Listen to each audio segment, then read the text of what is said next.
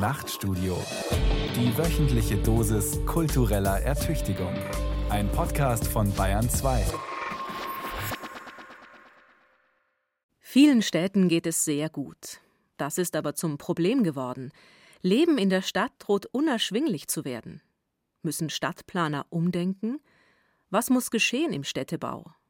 Hören Sie nun höher, dichter, hässlicher. Stadtplanung zwischen Verdichten und Ausfransen. Eine Sendung von Jochen Rack.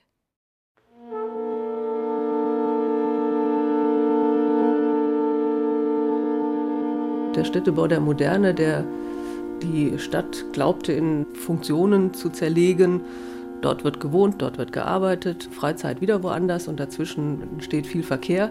Aber diese Ödnis, die da eingetreten ist in einer Stadt, in der nur das eine oder nur das andere gemacht wird, das ist jetzt nicht mehr unsere Zielvorstellung von Städtebau. Das ist das Geheimnis eigentlich eines äh, guten und auch dichten Städtebaus, dass es nämlich nicht auf die tatsächlich ganz hohe Ausnutzung des Bodens durch bauliche Dichte oder eine ganz hohe Belegung durch Bevölkerungsdichte ankommt, sondern dass es darauf ankommt, dass die öffentlichen Räume gefasst sind, sodass es eine, ich sag mal, Dichtigkeit des öffentlichen Raums gibt. Ich glaube, wir brauchen attraktive, interessante, architektonisch hochwertige, aber vor allem auch sozial durchmischte und räumlich durchmischte Gebäude in der Höhe oder in der Fläche. Man muss sozusagen in die Architekturqualität und die städtebauliche Qualität investieren. Also höher, dichter hat nichts mit Hässlichkeit zu tun. Das erste Kapitel. Wohnen als neue soziale Frage. Jeder Mensch hat das Recht auf Wohnen. So steht es in Artikel 16 der Europäischen Sozialcharta. Schon in der Weimarer Verfassung wurde es als staatliches Ziel definiert, jedem Deutschen eine gesunde Wohnung zu sichern. Spätere Versuche, das Wohnen als Grundrecht oder Staatsziel in das Grundgesetz der Bundesrepublik aufzunehmen, sind alle gescheitert. Jeder Mensch hat das Recht auf eine menschenwürdige und diskriminierungsfrei zugängliche Wohnung und auf Versorgung mit Wasser und Energie. Die Miete muss einkommensgerecht sein. Das klingt gut und wurde von der Fraktion der Linken als Ergänzung des Grundgesetzes vorgeschlagen, aber vom Parlament abgelehnt. Dabei hätte Deutschland durchaus Grund, ein Recht auf Wohnen verfassungsgemäß zu verankern, denn viele Menschen leiden unter Wohnungsnot, vor allem in den großen Städten. In München, wo ohnehin schon die höchsten Mieten in Deutschland bezahlt werden, haben sich die Mietkosten in den Jahren 2008 bis 2018 um 53 Prozent erhöht. Ein Quadratmeter kostet durchschnittlich 15,75 Euro. In Berlin, lange Zeit wegen seiner billigen Mieten attraktiv, stiegen die Mieten im selben Zeitraum um 83 Prozent auf 9,43 Euro pro Quadratmeter. In manchen gentrifizierten Stadtteilen wie dem Prenzlauer Berg haben sie fast das Münchner Niveau erreicht. Die Löhne in den letzten zehn Jahren aber haben sich nicht verdoppelt. Deshalb brauchen heute viele Menschen den größten Teil ihres Einkommens für die Miete oder sie müssen aufs Land oder an den Stadtrand umziehen. Oder sie sind gezwungen, in zu kleinen Wohnungen zu leben. Größere Wohnungen für Familien mit Kindern sind kaum noch erschwinglich. Und das Umziehen kann man sich oft nicht leisten, wenn man eine alte, billigere Miete nicht verlieren will. Es fehlen massenhaft Wohnungen in den Städten. Vor allem Sozialwohnungen stehen immer weniger zur Verfügung. Waren es 1990 noch 2,87 Millionen Sozialwohnungen in Deutschland, sind es im Jahr 2018 nur mehr 1,15 Millionen. Die Folge? Wer wenig verdient, wird aus der Stadt verdrängt. Aber auch die Mittelschicht kann sich das Wohnen in der Stadt kaum noch leisten, wenn die Miet- und Immobilienpreise explodieren, weil nationale wie internationale Kapitalgesellschaften in Betongold investieren und dafür hohe Renditen sehen wollen. Es kommt zur sozialen Spaltung in den Metropolen. Das Wohnen ist zur neuen sozialen Frage geworden. Die Politik hat das Problem verschlafen, sagt der Stuttgarter Wohnsoziologe Tillmann Harlander. Noch bis in die 90er, ja bis in die Nullerjahre hinein hat man gedacht, die klassische Wohnungsfrage habe sich erledigt.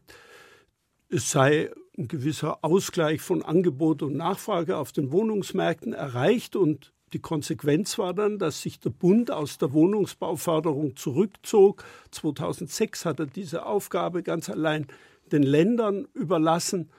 Und der klassische soziale Wohnungsbau, der war längst auf Minimum reduziert und konzentrierte sich nur noch auf wirklich randständige und unterprivilegierte Gruppen. Und dann änderte sich die Situation spätestens seit den Nullerjahren auf, ja, inzwischen kann man sagen, dramatische Art und Weise. Denn die Städte wachsen schneller, als man lange dachte. München zum Beispiel hatte im Jahr 2018 ca. 1,5 Millionen Einwohner und erwartet bis 2035 einen Zuwachs um ca. 20 Prozent. Das heißt 250.000 bis 300.000 Einwohner mehr. Das entspricht einem Bedarf von ungefähr 100.000 bis 125.000 Wohnungen. Wo und wie soll der fehlende Wohnraum geschaffen werden? Indem man Wohnhochhäuser baut und Geschossflächen übereinander stapelt? Oder durch neue Siedlungen rings um die Städte? Soll man die Städte verdichten oder ausfransen lassen? Und wie vermeidet man, dass hässliche Trabantenstädte entstehen, die zu sogenannten sozialen Brennpunkten werden? Eine Tendenz müsste dahin gehen, über gute Blockstrukturen kompakte Stadtquartiere zu bilden. Schwabing ist nichts anderes wie eine kompakte Blockstruktur. Und ich meine, eine höhere Dichte muss nicht im Widerspruch stehen zur europäischen Stadt. So sieht es zumindest die Münchner Stadtbaurätin Elisabeth Merck. Zwar wird viel gebaut, aber die Städte werden dadurch nicht unbedingt schöner oder lebenswerter. Vielerorts schießen neue Wohnblöcke in die Höhe, gewachsene Viertel werden verdichtet und ändern ihren Charakter. Ganze Quartiere entstehen auf ehemaligen Kasernen, Flughäfen oder Industrieanlagen. Investoren, die bloß am Profit interessiert sind, stapeln einfallslos auf dem Reißbrett Wohnfläche übereinander. Sterile Wohnquartiere ohne lebendige Infrastruktur sind die Folge. Und wie reagiert die Politik? Hauptsächlich mit Placebo-Maßnahmen. Das Baukindergeld, eine Art Wiederbelebung der Eigenheimzulage, hilft nur denen, die sich eine Finanzierung sowieso leisten können. Niedrigverdiener brauchen bei den aktuellen Immobilienpreisen gar nicht daran zu denken, eine eigene Wohnung zu erwerben. Auch die sogenannte Mietpreisbremse hat nicht geholfen, den Anstieg der Mieten zu stoppen. Und der wiederbelebte Sozialwohnungsbau schafft weniger Wohnungen, als aus der Sozialbindung herausfallen, weiß Sophie Wolfrum, Münchner Professorin für Stadtplanung. Die Bundespolitik hat das ja aufgegeben, den sozialen Wohnungsbau, und die bayerische Landesregierung hat 30.000 eigene Wohnungen auf dem Markt verkloppt, um die Bank zu stützen. Die Stadt München betreibt allerdings seit langem eine andere Politik. Also die Stadt München hat ja mit der Sobon, mit der sozial orientierten Bodennutzung, verlangt sie ja bei allen Entwicklungsmaßnahmen, dass ein Drittel geförderter Wohnungsbau entsteht. Bloß von der Masse reicht das halt bei weitem nicht. Ne? Und es wiegt auch nicht den Schwund an alten Sozialwohnungen auf, die aus der Sozialbindung herausfallen. So droht die rasante Urbanisierung eine neue soziale Spaltung zu schaffen und eine Unwirtlichkeit der Städte. Wie kann eine kluge Stadtplanung dem gegensteuern? Das zweite Kapitel Profiteure des 21. Jahrhunderts Die Renaissance der Städte um zu begreifen, vor welchen Aufgaben die Stadtplaner und die Stadtpolitik heute stehen, muss man erst einmal verstehen, wie es zu der neuen Wohnungsnot kam. Elisabeth Merck Städte wachsen, weil Menschen ihre eigenen Hoffnungen mit einer Zukunftsperspektive eines Standorts verknüpfen, weil es da bessere Ausbildung für die Kinder gibt, weil es bessere Arbeitsmöglichkeiten gibt, weil es vielleicht auch einfach eine gute Infrastruktur gibt für Dinge, die man gerne in seinem Leben verwirklichen will. Manche Binnenwanderung passiert ja auch nicht ganz freiwillig, sondern aus der Not heraus, dass man sagt, in bestimmten Bundesländern gibt es einfach weniger Arbeitsplätze. Und insofern hatten wir ja gerade nach der Wende eine ganz große Binnenwanderung von Ost nach West. Der lange Zeit vorherrschende Trend zur Suburbanisierung, dem Wohnen im Eigenheim auf der grünen Wiese, hat sich umgekehrt. Das hat mit dem Wandel der Arbeitswelt zu tun, aber auch mit veränderten sozialen Beziehungen, meint der Oldenburger Stadtsoziologe Walter Siebel. Also der ökonomische Strukturwandel erlaubt, dass wieder mehr Arbeitsplätze, mehr Betriebe in den Städten bleiben oder sich in den Städten ansiedeln. Ganz wesentlicher Grund hängt aber auch zusammen mit dem Wandel der Rolle der Frau. Früher konnte man, in der Regel war es auch der Mann, sich auf seine berufliche Karriere konzentrieren, weil man über einen klassischen Haushalt, geführt von einer traditionellen Hausfrau, verfügte, die einem den Rücken frei hielten von allen außerberuflichen Tätigkeiten. Heute gibt es immer mehr Frauen, die qualifiziert sind, berufsorientiert, karriereorientiert leben wollen und nun ihrerseits Entlastung von außerberuflichen Verpflichtungen und Arbeiten erwarten. Und da die neuen Hausmänner noch nicht besonders zahlreich geworden sind, ergibt sich natürlich ein Dilemma. Die Veränderung der Lebensstile und Geschlechterrollen sind das eine, aber auch der demografische Wandel der Gesellschaft hat zur neuen Attraktivität der Städte beigetragen. Die klassische Phase, in der man früher an den Stadtrand zog und ins Einfamilienhaus ging, also die Phase der Eltern mit kleinen Kindern, verliert an Relevanz gegenüber den anderen Lebensphasen. Einmal, es wird immer später geheiratet. Und Singles, junge Menschen haben immer schon in den Städten gewohnt. Und zweitens, die Menschen haben immer weniger Kinder. Und drittens, wir leben immer länger. Das heißt, die Phase nach dem Aussieg der Kinder dauert heute 30 bis 40 Jahre. Und auch da sind sie gleichsam von ihrer Lebensweise her nicht so sehr darauf orientiert, in einem Familienhaus am Stadtrand zu wohnen. Ein tiefgreifender kultureller Wandel führt zum Wachstum der Städte. Der Stuttgarter Wohnsoziologe Tillmann Harlander nennt noch weitere Gründe, die mit der europäischen Wirtschaftskrise zu tun haben. Der Nachfragedruck hat sich ungeahnt erhöht, gerade in Deutschland mit seinen scheinbar unterbewerteten Immobilienbeständen durch die Nachfrage internationaler Immobilieninvestoren. Und, das kam dann auch noch hinzu, durch den Nachfragedruck von Kapital- und Steuerflüchtlingen aus den südeuropäischen Ländern. Und dann eben in jüngster Zeit noch zwei ganz entscheidende Punkte, die alle Statistiken über den Haufen geworfen haben und uns völlig überrollt haben. Das war einerseits die Zuwanderung, vor allem auch aus den osteuropäischen Staaten im Zuge der EU-Osterweiterung. Und dann waren es natürlich zweitens, das hat noch mal eins draufgesetzt, der Zuzug der Flüchtlinge. Erschwerend kommt hinzu, dass Menschen heute mehr Wohnraum beanspruchen als früher, erklärt Elisabeth Merck. 1972 hat der durchschnittliche Münchner 25 Quadratmeter gehabt. Heute hat der durchschnittliche Münchner vielleicht so um die 39 Quadratmeter. Also insofern sind auch unsere Bedürfnisse an das Wohnen einfach ganz anders geartet, als das früher der Fall war. Und was man vielleicht unterschätzt hat, ist die Entwicklung von gesellschaftlichen Prozessen, auch in den Lebensstilen. Über 52 Prozent der Haushalte sind Single-Haushalte. Da lebt nur eine Person. Und die braucht natürlich trotzdem, auch wenn die Wohnung klein ist, ein Bad und eine Küche. Und dadurch proportional überdurchschnittlich mehr Fläche als vier Menschen in einer Wohnung. Die klassische Familie, das macht vielleicht so 12, 14 Prozent in der Stadt wie München aus. Städte und Politik waren auf den Run in die Städte nicht vorbereitet.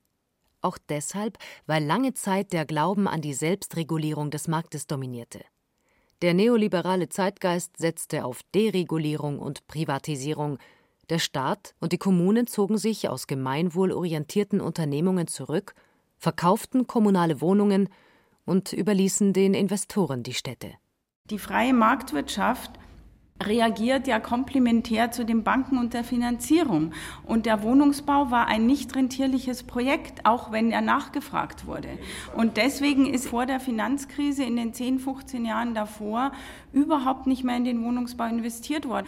Und da haben die Kommunen eben jetzt die Folgen davon zu spüren, dass institutionelle Wohnungsbestandshalter oder Vermieter, so wie wir das nennen, die Versorgungskammern, die Werkswohnungen, die Postwohnungen, die Wohnungen der großen Unternehmen alle veräußert wurden und zwar auf dem hochpreisigen Immobilienmarkt. Da haben sich ja dann die großen Gesellschaften, ich nenne jetzt keine Namen, die dann alle an die Börse gegangen sind, gegründet und die haben diese Bestände zerlegt. Und diese Dinge unterliegen Wirkungsketten, die einfach ganz stark mit Finanzwirtschaft und vollkommen freiem Marktgeschehen zu tun haben. Statt in erschwingliche Mietwohnungen wurde in Gewerbeimmobilien oder Luxuswohnprojekte investiert. Den Kapitalanlegern ist es gleichgültig, ob es in den Städten zu sozialer Segregation kommt. Wer die Stadt aber als Ort der Freiheit, des sozialen Ausgleichs und der Gerechtigkeit erhalten will, muss den Markt regulieren. Städte und der Staat müssen wieder aktiv werden, um bezahlbaren Wohnraum zu schaffen. Denn wenn der soziologische Befund stimmt, wird sich der Trend zum Wohnen in der Stadt auf absehbare Zeit nicht umkehren. Das dritte Kapitel Ausweg oder Irrweg. Die innerstädtische Verdichtung. Wir haben für das Weiterbauen der Stadt ja im Prinzip drei Strategien. Das eine ist die Umstrukturierung, dort wo man vielleicht Produktionsstätten früher hatte, wie jetzt Aquagelände oder Siemensflächen, die man umwandeln kann in Wohnungsbau. Das zweite Programm ist die Nachverdichtung im Bestand. Das sind eher kleinere Häuser oder mal ein Häuserblock, der eben ausgewechselt wird. Und dann gibt es natürlich die Stadterweiterung am Stadtrand. Und München hatte großes Glück, weil wir ja die ganzen Kasernenflächen bebauen konnten. Wir konnten die Bahnflächen bebauen und den Flughafen und die Messe verlagern. Also Innenentwicklung vor Außenentwicklung war eigentlich immer das Credo. Selbst eine Großstadt wie München erscheint in weiten Teilen als niedrig bebaut. Gartenstädte wie Bogenhausen oder Waldperlach dominieren das Stadtbild. Neubausiedlungen mit Einfamilienhäusern, die dem Familienideal entsprechen, dessen Überholtheit außer Frage steht. Sie fraßen sich in die Fläche und erzeugten Verkehrsströme, in denen die Städte heute zu ersticken drohen. Zeitgenössische Stadtplanung setzt deshalb auf Verdichtung im Innenstadtbereich. Einfamilienhaussiedlungen werden nicht mehr genehmigt. Die Münchner Stadtbaurätin Elisabeth Merck es geht nicht nur um Wohnungsbau und dichter Wohnungen äh, zu organisieren, sondern es geht wirklich darum, insgesamt kompakter zu bauen und dafür auch eine Akzeptanz zu erzielen. Und ich meine, das geht nur, wenn man auf die Architekturqualität und die Gestaltung einen großen Wert legt, weniger Schema F baut, viel mehr über individuelle Lösungen auch nachdenkt und den öffentlichen Raum ganz erheblich aufwertet. Und das heißt einfach, dass man Autos dort, wo man nicht auf sie verzichten kann, in Garagen unterbringen muss, dass wir den Raum oben einfach für Radschnellwege, für Fußgänger und für Busse und Verkehrssysteme, die eben schneller und leistungsfähiger sind, zur Verfügung haben. Den verbliebenen Platz effizient nutzen. Verdichtung ist das städtebauliche Gebot der Stunde. Statt flächenfressender Einfamilienhaussiedlungen am Stadtrand sind zentrumsnahe Wohnanlagen mit attraktiver Architektur gefragt. Ein Beispiel für eine kluge Nachverdichtung, die den gewandelten Bedürfnissen des 21. Jahrhunderts entspricht, ist das Mehrgenerationenhaus von Bogewischs Büro in der Limmatstraße in München-Forstenried aus dem Jahr 2015. Ein von der Genossenschaft Vogeno realisiertes Projekt, dessen ansprechende, nach außen gewandte Architektur Rainer Hoffmann entworfen hat. Das Interessante daran an dem Projekt ist, dass es eben ein Gebäude ist, es ist fünfgeschossig, das hat einen guten Maßstab, es hat eine Laubengangerschließung zu einem Anger, den wir gemeinsam mit der Waldorfschule entwickelt haben, also einen autofreien Binnenraum auf der anderen Seite mit Balkonen. Es ist ein Gebäude, das 100 Meter lang ist, das aber gefaltet ist, das zwei große Knicke hat. Und die Fassade selbst hat im Prinzip auch wieder so eine Faltung, sodass im Prinzip von der Wahrnehmung der Fassaden und des Gesamtbaukörpers er einen ganz schönen feinen Maßstab hat. Es ist eine Körnung, es ist kein monolithischer weißer Kubus, sondern es ist im Prinzip eine aufgebrochene Struktur. Es ist ein Hybridgebäude, es hat also eine Stahlbeton-Skelettkonstruktion und eine Holzaußenwand, die eben atmet, die ist atmungsaktiv, die ist nachhaltig konstruiert und hat eben von den Baumaterialien und von der Art der Oberfläche einen sehr guten Maßstab und eine Haptik, die ich glaube dem Gebäude richtig gut tut. Der Architekt hatte aber nicht nur eine ungewöhnliche gestalterische, sondern auch eine soziale Vision. Platz für viele Lebensformen zu schaffen. Es gibt Gemeinschaftsräume da drin, es gibt eine Blinden-WG, also für Sehbehinderte, es gibt eine WG für schwer erziehbare Jugendliche, die dann in einer Wohngemeinschaft betreut leben. Es gibt unterschiedliche Sozialwohnungen, also geförderte Wohnungen, frei finanzierte Mietwohnungen oder Genossenschaftswohnungen, also auch wieder die Mischung, die soziale Mischung. Viele Eltern übrigens mit ihren Kindern leben dort direkt auf dem Schulcampus. Und es gibt dort in Forstenried natürlich die U-Bahn-Station direkt vor der Tür mit einem Haufen äh, Möglichkeiten des Einkaufens, sodass so ein Teil der Funktionen, die man sich natürlich äh, in unmittelbarer Nähe wünscht, dort schon vorhanden waren. An der Stelle zwischen Autohäusern, Gewerbeflächen, Einfamilienhäusern hat man hier eine dichtere Wohnform gewählt, aber in einem menschlichen Maßstab. Dichte ist, wie das Beispiel des Forstenrieder Mehrgenerationenhauses zeigt, nicht nur ein quantitativer Begriff, sondern er kennzeichnet die urbane Lebensqualität. Architektur, die sich vernünftig mit dem öffentlichen Raum verbindet, ermöglicht städtisches Leben. Neu ist das nicht eher lange vergessen worden. Denn bereits die Stadterweiterungen des 19. Jahrhunderts ermöglichten urbanes Leben. aber setzten ihm auch Grenzen. Das vierte Kapitel Autor Jochen Rack unternimmt einen Ausflug nach Schwabing mit Sabine Steger, Abteilungsleiterin bei der Stadtplanung München, und Robert Adam, zuständig für Verkehrsplanung. Jetzt stehen wir also am Beginn der Herzogstraße, das in einem klassischen Viertel aus dem Ende des 19., Anfang 20. Jahrhunderts, also so ein bürgerliches Wohngebiet.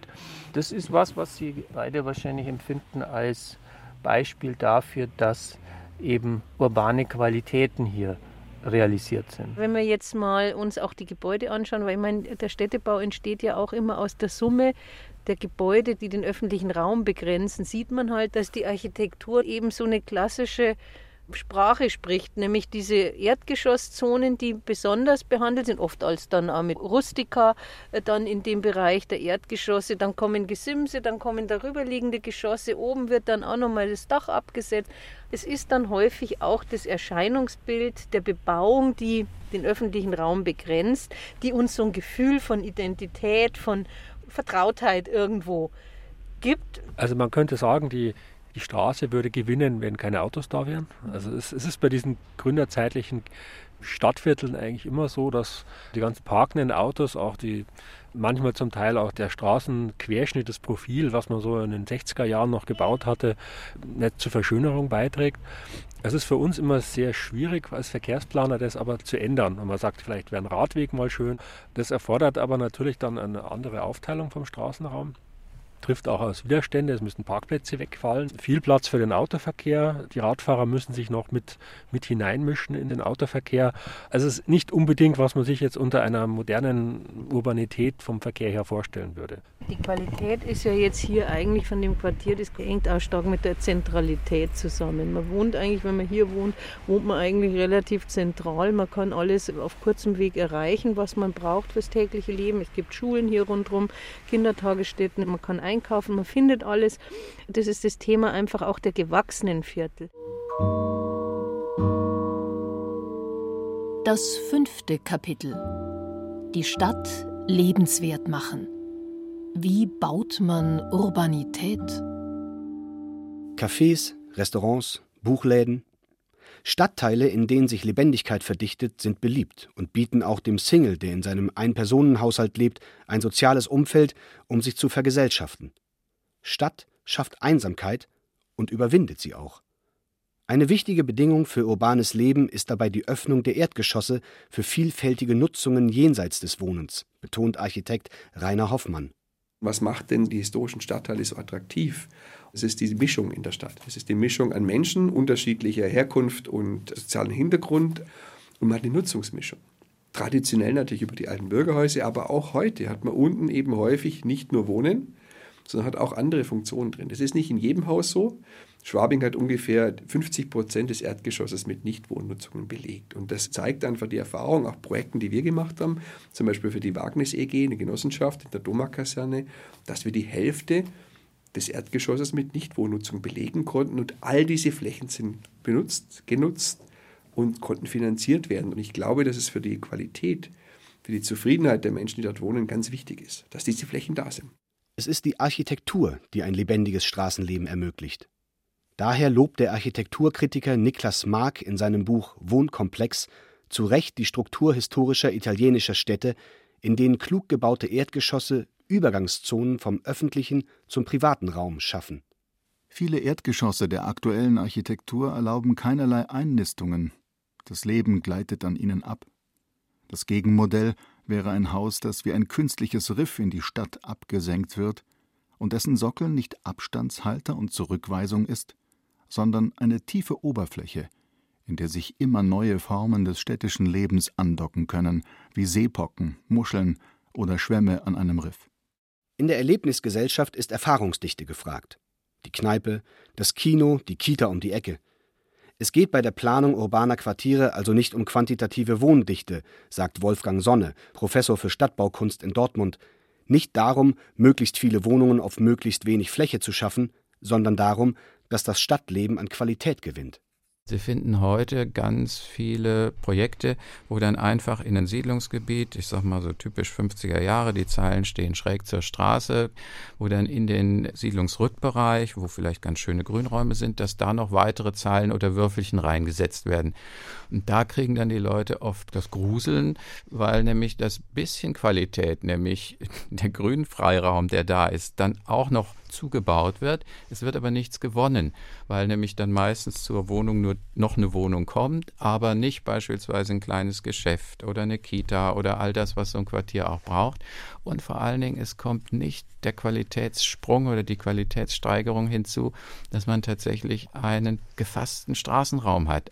Da könnte man zum Beispiel wunderbar in vielen Fällen nachverdichten, indem man der Siedlung eine weitere Qualität, nämlich zur Straße hin eine städtische Qualität gibt, weshalb es so sinnvoll ist, am Straßenrand, am öffentlichen Rand entlang zu bauen.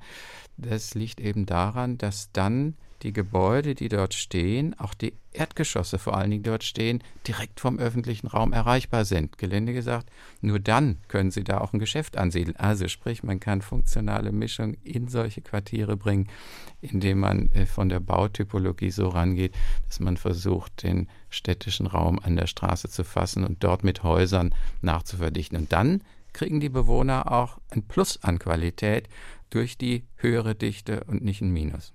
Ein gelungenes Beispiel für solche kluge Nachverdichtung lässt sich am sogenannten Schwabinger Tor in München besichtigen. Einst eine banale Gewerbefläche mit eingeschossigem Großmarkt, einer Tankstelle und Autowerkstatt, heute ein mehrgeschossiges, architektonisch ansprechendes Ensemble von Bürogebäuden mit Wohnanteil. Das sechste Kapitel Besser bauen Ortsbesichtigung mit Sabine Steger und Robert Adam. Es waren keine städtischen Flächen, sondern es ist ein Entwicklungsgebiet in privater Hand und zwar von der Hurler Gruppe. Jost Hurler sind hier die Eigentümer, Hurler Gruppe, die ursprünglich eben dort auch gewerbliche Nutzungen hatten. Da war diese Metro drin und es gab ein Hotel hier. Aber es war eigentlich eine stark versiegelte Fläche, die auch sehr hermetisch abgeriegelt war vom umgebenden Stadtgrundriss und flach bebaut und wenig dicht genutzt. Und hier wurde dann der Bebauungsplan gemacht von Seiten der Stadt zusammen mit dem Entwickler. Und was wir heute sagen können, ist, dass die Öffnung des Geländes eben gelungen ist, auch von der Leopoldstraße her. Es ist eigentlich ein Konzept, was zwei äh, Bebauungsfluchten vorsieht, die gegeneinander verschoben sind. Wir schauen jetzt hier gerade in die Fuge rein, also eine sehr hohe Dichte sehen Sie ja schon, wie diese zwei, ich sage jetzt mal Bebauungsschienen gegeneinander verschoben sind. Und dadurch ergeben sich sehr schöne und ganz unterschiedliche auch Platzsituationen, die gerade im Erdgeschossbereich gut belebt sind. Man kann erwarten, dass eben da einiges auch in diesen öffentlich nutzbaren Raum reingespielt wird und es ist eigentlich jetzt neben der Leopoldstraße für den Fußgänger und auch für den Radfahrer eine schöne, verkehrsberuhigte, weil sogar verkehrsfreie Zone, die sich zwischen den beiden Bauzeilen da abzeichnet. Äh, Man kann jetzt zum Beispiel sehen, also hier ist ein Geschäft für Brautmoden untergebracht. Am Ende unseres Blickwinkels, da ist ein Drogeriemarkt untergebracht. Hier Rechts von uns ist ein Kinderspielplatz, wenn ich das recht sehe. Ja. Also es ist einerseits eine Bebauung, die modern anmutet durch die Fenstergliederung. Mhm. Und es ist aber auch so gesetzt, dass dazwischen diese kleineren Plätze entstanden sind, wo eigentlich städtisches Leben sich abspielen kann. Jetzt heute vielleicht nicht, weil es so schrecklich kalt ist und regnet. Und weil es ja erst jetzt aber, in der Fertigstellung ist. Ne? Genau, das wird jetzt aber wenn fertig. man was zur sozialen Mischung jetzt sagt in diesem mhm. Viertel, weil das ist ja ein großes Problem auch immer. Ja, wir haben also hier kein Wohnquartier in dem Sinn, sondern wir haben hier vor allem Gewerbe Strukturen. Hier haben wir eine Nutzungsmischung und zwar vertikal in den einzelnen Gebäuden. Wir haben diese großzügigen Erdgeschossbereiche, da kommt gewerbliche Nutzung, da kommen Geschäfte, da kommen Läden und Gastronomie sehen wir vorne am Platz, wo auch die Straßenbahn dann quert ist hier schon angelegt und auch architektonisch in den Gebäuden natürlich sehr schön sichtbar mit diesen sehr hohen Erdgeschosszonen. Darüber liegend haben wir dann gewerbliche Nutzung in drei Geschossen und da wieder drüber haben wir dann Wohnen. Und diese Nutzungsmischung ist eben sehr gelungen. Und Herr Adam, können Sie noch was sagen zu der verkehrstechnischen Seite dieser Verdichtungsmaßnahme? Verkehrlich hat der Standort eigentlich großes Glück gehabt. Wir sind hier direkt an der Straßenbahnlinie 23, die von der Münchner Freiheit in den Münchner Norden führt, die auch durch dieses Gebiet durchgeht, dieses Gebiet quert und auch eine eigene Straßenbahnhaltestelle dann nachgerüstet bekommen hat. Also es ist eigentlich ein sehr verkehrsgünstig gelegenes Gebiet was gelungen ist jetzt da im Randbereich dieses Quartiers. Dort hat man nämlich den Stadtbach, den Nymphenburg-Biedersteiner Kanal, freigelegt. Und dadurch ist eine sehr schöne begleitende Fuß- und Radwegachse entstanden. Und die Quartiere sind zur Berliner Straße hin sehr schön geöffnet gegeneinander sozusagen. Man kann durchwegen und man hat ja. diesen grünen Bereich. Also das, das wäre jetzt ein Beispiel dafür, dass innerstädtische Verdichtung durchaus attraktiven Raum schaffen kann. Das siebte Kapitel Raum schaffen über das Errichten von Hochhäusern. In dem verdichteten Quartier am Schwabinger Tor erreichen manche Gebäude die Höhe von 50 Metern. Könnte man nicht noch höher bauen? In Deutschland ist die Skepsis groß. Hochhäuser haben hierzulande keinen guten Ruf schon gar nicht Wohnhochhäuser, denn es gibt zu wenige, die durch ihre Architektur überzeugen und zu viele Beispiele billiger Schachtelarchitektur. Oftmals Ghettos mit schlechter Verkehrsanbindung für benachteiligte Bevölkerungsgruppen, hässliche, zyklopenhafte Wohnhochhausviertel als soziale Brennpunkte, geprägt von Anonymität und Kriminalität. Der Avantgarde-Architekt Le Corbusier wollte das Paris des 19. Jahrhunderts abreißen und riesige Wohntürme in die Stadt pflanzen.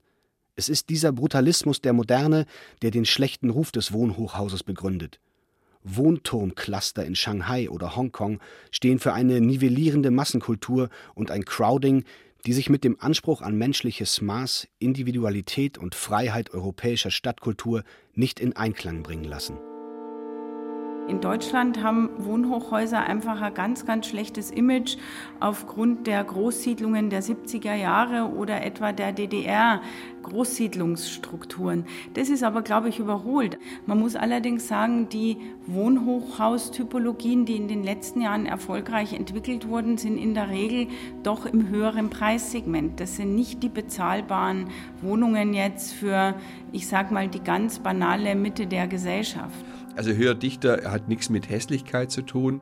Ich glaube, die Menschen haben berechtigte Ängste vor dem höheren Haus. Natürlich wirft das höhere Haus in Schatten. Man sieht es von Weitem. Deswegen ist es präsenter als das niedere Haus, das sich eher versteckt und wegduckt und muss natürlich umso sorgfältiger auch entwickelt werden. Ich muss eben noch mehr investieren an architektonischer, an städtebaulicher Qualität und an sozialen Gedanken und dass diese Gebäude eben nicht segregiert mit einer Nutzung belegt sind, sondern eben hybrid gebaut, entwickelt werden mit Flächen der Aneignung und Flächen für Begegnung.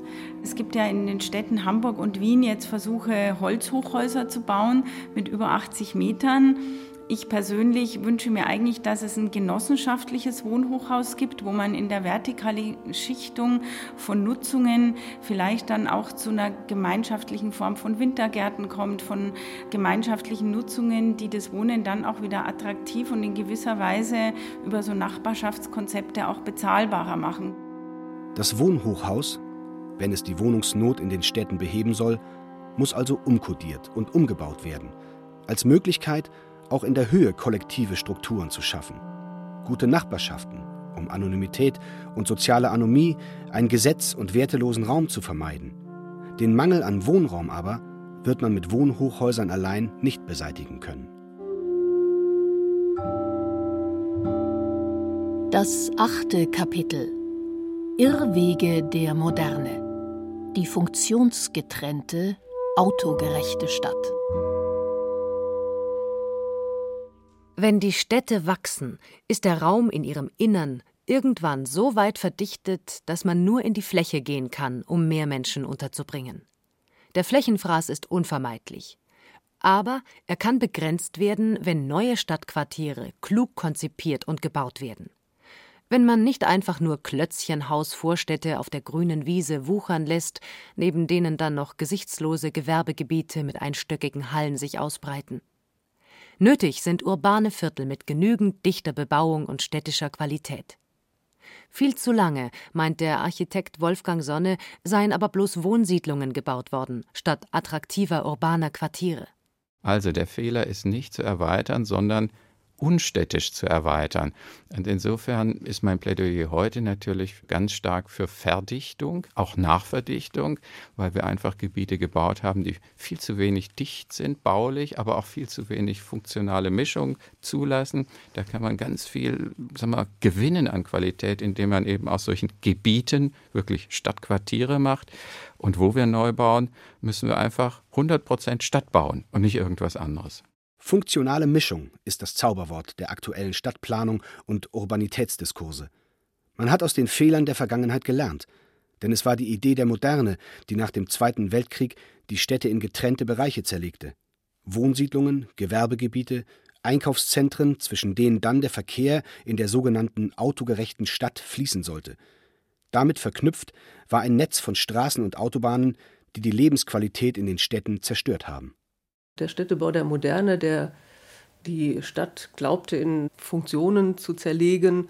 Dort wird gewohnt, dort wird gearbeitet, Freizeit wieder woanders und dazwischen steht viel Verkehr, der dann die Menschen im Tagesablauf hin und her schafft, hat ja dazu geführt, dass zwar in diesen Wohnsiedlungen die Normfamilie, die es zu der Zeit auch gab und die angezielt wurde, trocken, warm, mit Heizung und Badezimmer wohnte, Wasser und Abwasser hatte, aber diese Ödnis, die da eingetreten ist in einer Stadt, in der nur das eine oder nur das andere gemacht wird, das ist jetzt nicht mehr unsere Zielvorstellung von Städtebau. Sophie Wolfrum, Münchner Professorin für Stadtplanung. Straßen, die Stadtteile zerschneiden. Es gibt viele Beispiele für die Verwüstung der Städte durch ihre Zurichtung für den Automobilverkehr. Die Autobahnschneise quer durch Würzburg, der Münchner Altstadtring, die Ost-West-Straße in Hamburg. Für die funktionale Trennung von Wohnen, Arbeiten, Einkaufen und Freizeit stehen Planungssünden wie München-Neuperlach. In den 70er Jahren als Entlastungsstadt auf der grünen Wiese am Stadtrand errichtet. Obwohl Neuperlach schon zu einer Zeit entstanden ist, wo man zum Beispiel Alexander Mitscherlich mit als Berater hinzugezogen hat und hat versucht, eine Balance von etwa so vielen Arbeitsplätzen dort auch zu schaffen, wie es Haushalte gibt. Bloß, dass zum Endeffekt dann nicht die Menschen, die in diesen Häusern da wohnen, auch dort genau arbeiten, sondern sich das in so einer großen Stadt ja doch wieder auseinander bewegt. Der Nachteil von Neuperlach ist dann vielleicht, dass einfach der Wohnungstyp viel zu homogen ist, sodass dann auch der Bevölkerungstyp relativ homogen ist, die dort wohnen. Und diese Art des Städtebaus, die Häuser so schlangenmäßig in grüne Wälder zu stellen, lässt dann äh, Straßen vermissen, also Straßen, an denen tägliches Leben ist. Die kleinen Zentren funktionieren nicht mehr, weil es gibt praktisch nur ein fettes Einkaufscenter und das ist das, was dann Stadt ausmachen soll, aber das ist es halt nicht. Die Kritik an dieser funktionalistischen Trennung des Stadtlebens setzte schon früh ein, wurde aber erst spät gehört. Schon 1961 schrieb die amerikanische Stadtsoziologin Jane Jacobs in ihrem berühmten Buch The Death and Life of Great American Cities ein Plädoyer gegen Uniformität und für Urbanität als Diversität. In Deutschland war es der Psychoanalytiker Alexander Mitscherlich, der die Stadtverwüstung und Landzerstörung der nach dem Krieg wieder aufgebauten deutschen Städte anprangerte. Den Unsinn der Entmischung der Stadtfunktion griff er mit der legendär gewordenen Formel von der Unwirtlichkeit der Städte an. In seiner Streitschrift polemisierte er gegen die Zerlegung der alten Stadtform in Spezialfunktionen, Verkehrs- oder Vergnügungszentrum, Wohnsiedlung, Industrievorort. Die hochgradig integrierte alte Stadt hat sich funktionell entmischt. Die Unwirtlichkeit, die sich über diesen neuen Stadtregionen ausbreitet, ist niederdrückend. Die Unwirtlichkeit unserer wiedererbauten, unentwegt in die Breite verfließenden, statt kühn in die Höhe konstruierten, monoton statt melodisch komponierten Städte drückt sich in deren Zentrum ebenso aus wie in der Peripherie. Einfamilienweiden am Stadtrand, wie Mitscherlich polemisch formulierte, mit dem Vorort-Einfamilienhaus, in der starren Addition auf der einen Seite und der Monotonie der Fensterreihung der meisten Hochhäuser im Zentrum auf der anderen Seite. Das war das Zerrbild der modernen, weil autogerechten Stadt. Im Rhein-Main-Gebiet ist das recht stark, natürlich auch zwischen den Städten im Ruhrgebiet, wo sie ja, Restzonen haben, in denen Dinge angelegt wurden, pragmatisch, funktional, bei denen aber sag mal, die Vielfalt der Tätigkeiten und auch die Gestaltung der öffentlichen Räume praktisch keine Rolle spielte. Und das ist tatsächlich eine Folge meistens einer monofunktionalen Gebietsplanung oder Flächenplanung im 20. Jahrhundert, wo man ganz bewusst versucht hat, Flächen nur mit einer Funktion zu belegen. Dann haben sie eben Gewerbegebiete, sie haben die Infrastruktur, Verkehrsgebiete, sie hatten schon im 19. Jahrhundert Industriegebiete. Sie kennen alle diese Namen. Immer wenn Gebiet dahinter steht, ist es plötzlich nicht mehr Stadt und nicht mehr Land. Und eigentlich fahren Sie dann immer nur dahin, wenn Sie hin müssen und Sie fahren so schnell wie möglich wieder weg. Und ich sage mal, dummerweise hat man so eine Art Unwirtlichkeit in den 20er und dann aber auch 50er, 60er, 70er Jahren für Wohngebiete entworfen, nämlich in Siedlungen, die dann auch nur fürs Wohnen waren, die ja dann eben von Mitscherlich auch als unwirtlich bezeichnet wurden. Woran aber erinnert werden muss, die Stadtplaner hatten in den 50er und 60er Jahren auch löbliche Ziele. In der Fachwelt ist jetzt die gegenwärtige Strömung eine weiterhin harte Kritik am funktionalistischen Städtebau, in dem wir ja immer noch extrem verfangen sind. Also wir haben ja immer noch eine Baugesetzgebung, die in dieser Zeit entstanden ist und die weiterhin gültig ist. Und die Idee einer porösen oder offenen Stadt, äh, die möglichst umfassende Mischung wieder hat, ist eigentlich unsere heutige Zielsetzung. Und wir, also wir, die professionellen Städtebauer, glauben auch, dass das eigentlich heute möglich wäre, weil sich einer der Gründe dieser funktionalen Stadt, der getrennten, in den Funktionen getrennten funktionalen Stadt, war ja die enormen Emissionen, die die Arbeitsstätten ausgestoßen haben und unter denen die Wohnorte gelitten haben. Das ist ja eigentlich vorbei. BMW wird mitten in der Stadt produziert. Es geht ja in Dresden gibt es eine gläserne Fabrik, wo Autos produziert werden.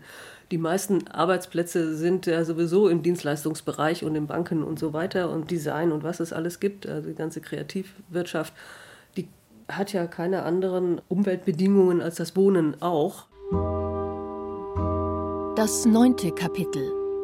Urbane Quartiere. Stadterweiterung in München-Freiham. Interessant also zu sehen, wie man bei zeitgenössischen Stadterweiterungsprojekten aus dem kritischen Urbanitätsdiskurs gelernt hat und die funktionale Auftrennung der Stadt vermeidet. Wie kann man urbane Quartiere bauen, die Wohnen, Arbeiten, Einkaufen und Freizeit verbinden? Wie ermöglicht man menschliche Begegnung, die soziale Anomie verhindert? Wie reduziert man den Automobilverkehr? Wie muss eine Architektur aussehen, die öffentlichen Raum für freie Bürger schafft? Beispiel Stadterweiterung München-Freiham im Westen der bayerischen Landeshauptstadt. Als Creatio ex nihilo war der Stadtteil schon in den 60er Jahren als sogenannte Entlastungsstadt geplant. Ein Begriff, den man heute nicht mehr verwendet, weil er zu sehr nach Ersatzlösung und Trabantenstadt klingt. Es geht darum, Stadt zu bauen, nicht Siedlungen, sagt Sabine Steger vom Münchner Planungsreferat. Freiham wird nach dem Motto und nach dem Motiv des Stadtweiterbauens entwickelt. Also nicht die Trabantenstadt auf der grünen Wiese, sondern der Stadtteil, der sich ausgehend von den bestehenden Stadtteilen als Stadtweiterbauen verdeutlicht. Und natürlich mit einer ganz anderen Funktionsmischung, auch was die verkehrsplanerische Seite betrifft, mit dem Thema eben Stadt der kurzen Wege. Da steht die Nahmobilität im Vordergrund kurze Erreichbarkeit aller Angebote und Einrichtungen, die man in so einem Stadtteil braucht. Und das ist ja das Schöne, der Stadtteil ist dann auch wieder autark. Also im Kontext der vorhandenen Stadt wird weiterentwickelt und zum anderen wird aber durch die Infrastrukturausstattung für den neuen Stadtteil ein Mehrangebot quasi für die, die später dort wohnen werden, gegeben und zum anderen aber auch ein Angebot geliefert quasi, was dann den angrenzenden Stadtteilen wieder bereichernd zur Verfügung steht. Und das ist ein ganz anderes städtebauliches Konzept, als das eben das Konzept der 60er, 70er Jahre war. In der europaweit größten Siedlungsmaßnahme, die bis 2036 fertiggestellt sein soll, wird es 11.500 Wohnungen für 25.000 Einwohner geben und 7.500 Arbeitsplätze. Geplant sind ein Bildungscampus, ein Quartiers- und ein Stadtteilzentrum, ein Schwimmbad, ein Park, ein Badesee. Das Viertel soll Schulen, Kitas, eine Bibliothek, ein Kulturbürgerhaus, einen Jugendtreff, Restaurants und Geschäfte bekommen, ein Pflegezentrum, religiöse Zentren etc. Kurz Alles, was man auch in einer ganz normalen Stadt findet, nicht aber in den ehemaligen Wohnsiedlungen der 70er Jahre. Das zehnte Kapitel. Ausflug mit Sabine Steger und Robert Adam ins Baugebiet München-Freiham. Wir stehen jetzt hier auf der grünen Wiese, denn dieses ja. Gelände ist noch nicht bebaut. Es gibt erste Straßenführungen und am Ende dieser Freifläche sieht man jetzt schon einige äh, Bauten stehen, im Rohzustand zumindest, und ein ganzes schönes großes Mobile von Kränen, die vermutlich da tätig sind, um diese Baumaßnahmen da weiterzutreiben. Was ist da hier jetzt alles geplant? Also noch sieht man ja nur die Schulen, das ist übrigens auch ein Novum. Hier hat man sie jetzt mal von Anfang an schon da. Und wo wir jetzt hier stehen, was passiert hier? Hier wird vor allem mal das Stadtteilzentrum im Süden dann sein. Aber es gibt dann auch ähm, sozusagen im Übergang dann zu dem Wohnstandort nördlich gibt es auch noch mal Wohnbereiche, Wohnquartiere, die entstehen werden.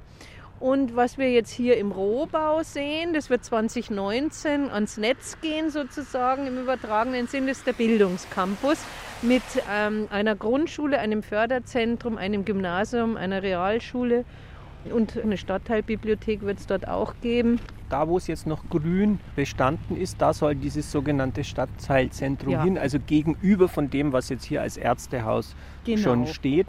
Und dieses Richtig. Stadtteilzentrum, das ist also diese Verbindung von Gewerbe und Geschäften. Äh, diese Open Mall, alles vom öffentlichen Raum aus erschlossen, also diese Läden, die sich zum öffentlichen Raum hin orientieren, also nicht diese inneren Erschließungs- Systeme, sondern eben mit Geschäftshäusern. Und was wir jetzt dort auch machen, ist, dass wir das mit Wohnen durchsetzen quasi. Wird es auch bei den Wohngebäuden so sein, dass die also Ladenflächen zur Verfügung stellen? Ja, das wird auch so sein, dass man gewisse Flexibilität braucht für diese Erdgeschosszone, dass das mal Wohnen sein kann, mal Lädenbereiche, so eine bunte Mischung im Grunde.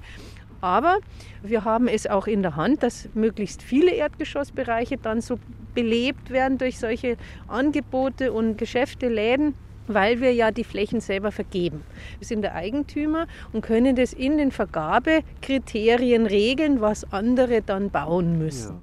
Bauen werden in München-Freiham städtische Wohnungsbaugesellschaften, private Baugenossenschaften und Baugemeinschaften. 50 Prozent werden geförderte Wohnungen sein, etwa ein Viertel genossenschaftlicher Wohnungsbau, 20 Prozent konzeptioneller Wohnungsbau, 17,5 Prozent Eigentumswohnungen in Baugemeinschaften. Das urbane Quartier soll auch ein, wie es etwas steif heißt, Modellvorhaben zur Entwicklung eines inklusiven und demografiefesten Stadtteils werden. Das geht, weil die Stadt als Besitzer der Grundstücke die Regie hat. So können, gegen die Marktgesetze, Boden- und Immobilienpreise niedrig gehalten werden. Und die Stadt kann die privaten Investoren zwingen, auch gemeinnützige Nutzungen zu schaffen. Die gute Stadt sozusagen lebt natürlich von der Durchmischung sowohl der Nutzungen als auch der Bevölkerungsschichten. Und das kann man insoweit positiv beeinflussen, dass man über Bautypologien und Nutzungsstrukturen das auf den eigenen Grundstücken konsequent umsetzt und auf Grundstücken der Privaten einfordert. Wir tun das in München seit über 20 Jahren mit der sozial gerechten Bodennutzungsverordnung. Das ist eine gesamtstädtische Satzung wo auch die Privaten, wenn sie Flächen entwickeln, 30 Prozent geförderten Wohnungsbau machen müssen und neuerdings plus 10 Prozent gedämpften Mietwohnungsbau. Das heißt, 40 Prozent aller Flächen, die überhaupt bebaut werden, haben diese Durchmischung. Auf den städtischen Flächen ist es noch sehr viel höher, weil wir ja bis zu 40 Prozent auch den Genossenschaften geben und überhaupt nichts mehr veräußern, sondern alles nur im Erbbaurecht vergeben. Wenn man das über einen längeren Zeitraum konsequent anwendet, zeigt es auch Wirkung. Herr Adam, können Sie jetzt noch was zu dieser Verkehrssituation sagen, wie man die managt? Es soll Tempo 30 Zone werden hier. Wo wir hier auch ungefähr stehen, wird auch eine Fahrradhauptachse sein. Also wir haben hier die Freiheimer Allee, wo durchaus ja Bus und Autos fahren sollen. Aber hier auch von dem Quartierszentrum soll also so eine, eine Fahrradroute durchgehen, direkt eigentlich darauf zugehend auf das Stadtteilzentrum und auch über den Platz dann führen. Das ist das, was man für den Fahrradverkehr plant. Und mal hervorheben möchte ich natürlich schon auch den S-Bahn-Haltepunkt Freiham. Man setzt jetzt auf die U-Bahn. U-Bahn ist natürlich besser, natürlich etwas teurer. Aber wir sind auch sehr froh, dass die U-Bahn kommt. Jetzt haben wir natürlich schön Platz in der Freiheimer Allee. Da könnte man sich schon mal vorstellen, ja, warum nicht einen elektrischen Bus? Vielleicht autonom betrieben, das ist sicher mhm. noch Zukunftsmusik. Aber das sind durchaus auch Forderungen, die von der Stadtpolitik auch an uns gestellt werden. Es gibt eigentlich in diesem ersten Realisierungsabschnitt kaum eine ganz gerade Straße, absichtlich. Das war das Konzept. Ich würde es jetzt sogar als malerischen Städtebau bezeichnen. Wirklich mit gekrümmten Straßen, wo man also nicht diese ganz glatten Sichtachsen hat. Eigentlich was Schönes. Wenn alles gut geht, wird München-Freiham zu einer wirtlichen Stadt, in der weniger Verkehr und mehr soziales Leben stattfindet als in den Trabantenstädten der Moderne. Nicht eine sterile Wohnsiedlung, die man verlassen muss, um andernorts zu arbeiten, einzukaufen oder etwas zu erleben, sondern ein Quartier, das auch sich selbst lebt. Ein Viertel für Menschen aus unterschiedlichen sozialen Schichten mit öffentlichen Räumen für Begegnungen. Das wäre auch die Fortschreibung der Idee der europäischen Stadt, in der Klassengegensätze moderiert werden und sich der Gemeinsinn einer Bürgerschaft ausdrückt, die am Ideal der Gerechtigkeit festhält. Die gute Stadt der Zukunft aber fällt nicht vom Himmel und entsteht nicht nach den Regeln des freien Marktes, sondern ist eine Schöpfung aus dem Geist bürgerschaftlicher Partizipation, ein Ergebnis kluger Stadtbaupolitik und des ästhetischen Wirkens der Architekten. Wenn die Bürger ihre Interessen gegen die Logik der Märkte wieder stärker durchsetzen, hat die europäische Stadt eine große Zukunft, als Ort kultureller und sozialer Vielfalt, als Hort von Kultur und Freiheit. Kluge Stadtplanung, kommunale Regie und hochwertige Architektur sind imstande, unsere Städte so weiterzuentwickeln, dass mehr Menschen in ihnen wohnen können und gleichzeitig ihre Attraktivität gewahrt bleibt oder sich sogar steigert. Dichter und höher muss nicht hässlicher bedeuten. Zunächst muss man noch mal unterstreichen, wie wichtig dieses Ziel des Erhalts einer sozialen Durchmischung und des Erhalts sozialer Vielfalt in den Städten überhaupt ist. Die United Nations nannten es eine der wichtigsten und größten Herausforderungen des 21. Jahrhunderts, Bridging the Urban Divide, die städtische Spaltung zu überwinden. Wenn man gemischte Strukturen vorsieht, wo sich dann ja auch die Läden und Geschäfte halten sollen und der urbane Raum sozusagen bespielt werden soll, dann äh, brauche ich auch eine bestimmte Dichte. Und das betrifft sowohl die städtebauliche Struktur, vor allem auch den öffentlichen Raum und aber auch dann die Nutzungsmischung und auch die Infrastrukturausstattung. Das sind für mich eigentlich die Merkmale, die den qualitativ guten Städtebau ausmachen. Stadt ist von Vielfalt geprägt hat sowohl Arbeitsplätze als auch Wohnorte, als auch die ganzen sozialen Versorgungseinrichtungen. Die Kinder können zu Fuß zur Schule gehen und ich kann trotzdem als Mutter abends ins Kino zu Fuß gehen. Wir müssen gucken, dass wir günstigen Wohnraum schaffen, dauerhaft, weil nur wenn die Menschen in der Lage sind, dauerhaft kostengünstig oder erschwinglich zu leben, bleiben sie in der Stadt, werden heimisch, sozialisieren sich, bilden Gemeinschaften und diese Gemeinschaften sind sozusagen der Schlüssel für eine Gesellschaft. Höher, dichter, hässlicher?